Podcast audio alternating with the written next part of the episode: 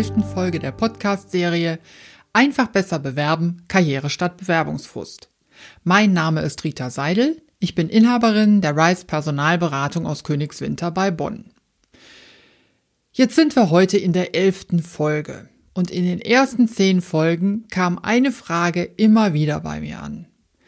Dieses Wort Karriere da im Titel deines Podcasts, heißt das, dieser Podcast ist nur was für Karrieregeile? Nein, ganz, ganz, ganz bestimmt nicht. Ich möchte deswegen heute mal auf diesen Begriff Karriere eingehen. Was bedeutet der überhaupt? Der Begriff Karriere kommt aus dem Französischen. Er bedeutet nichts anderes als Fahrweg. Auf den Beruf übertragen heißt er so viel wie Lebenslauf oder Werdegang. Irgendwo ist der Karrierebegriff doppeldeutig. Wir reden oft davon, dass irgendjemand Karriere macht. Und wenn jemand Karriere macht, dann heißt das so viel wie, er steigt auf. Da geht's um höher, schneller, weiter. Da kriegt jemand nie genug. Es ist ein bisschen die Außensicht.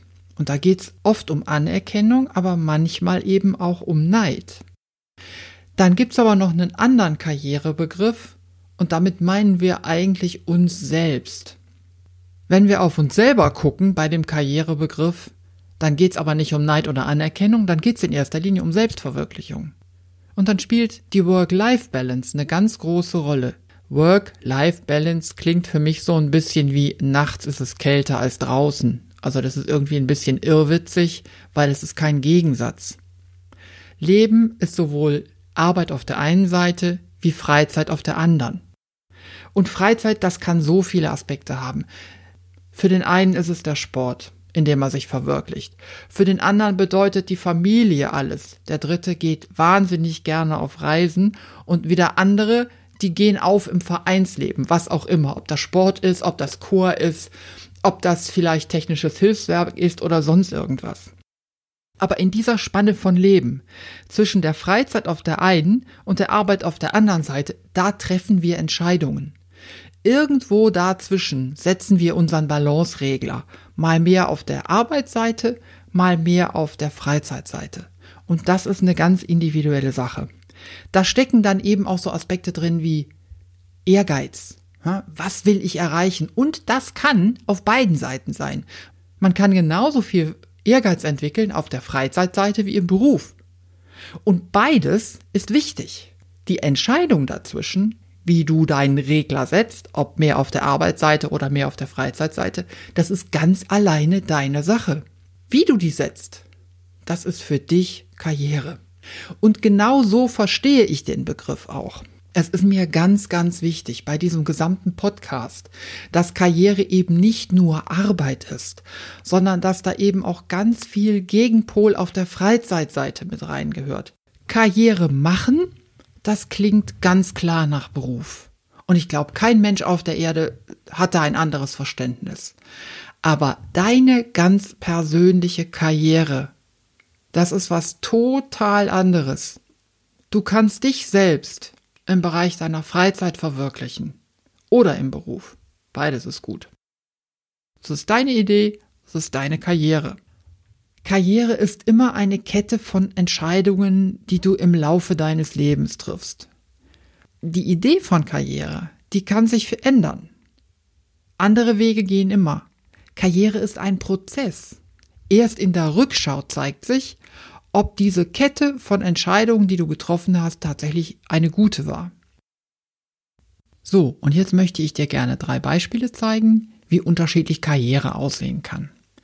Ich fange mal mit Paul an. Paul ist jemand, der hat Karriere gemacht.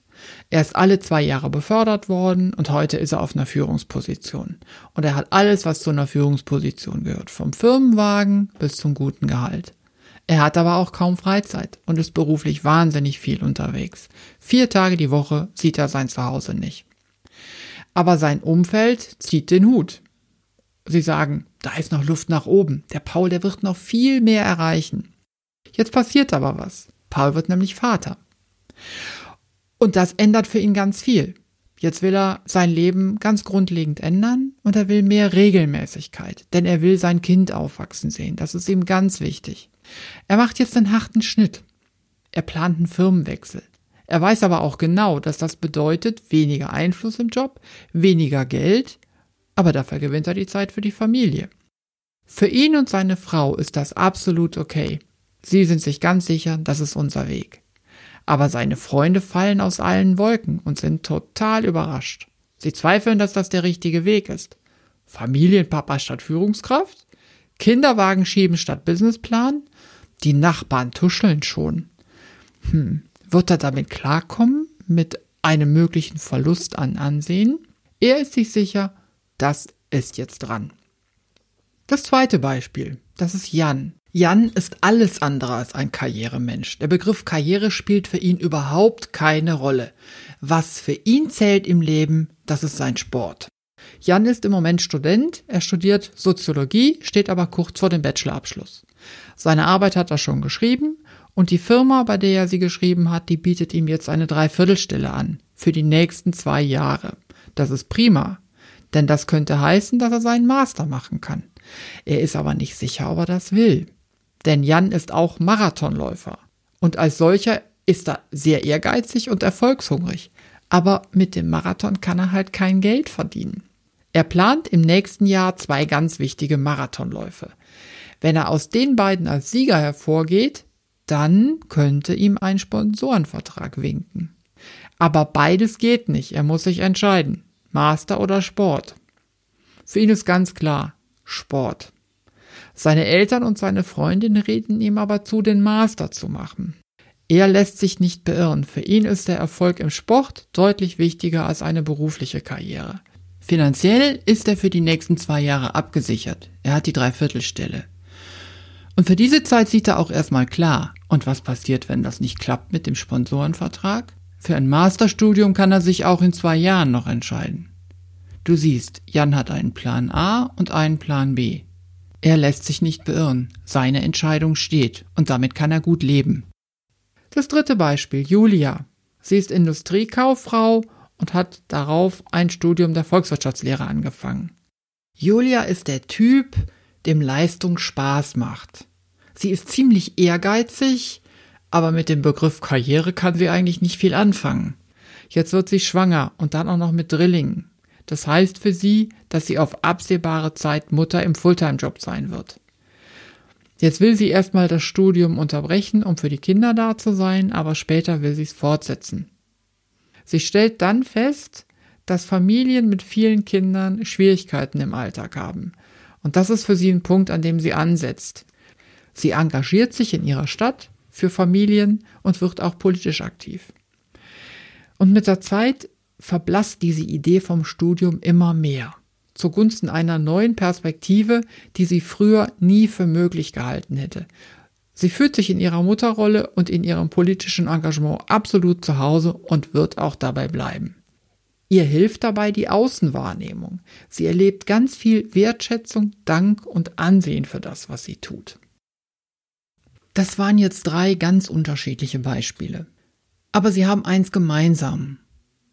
Sie haben Weichen gestellt. Und Karriere heißt nichts anderes als Weichen zu stellen.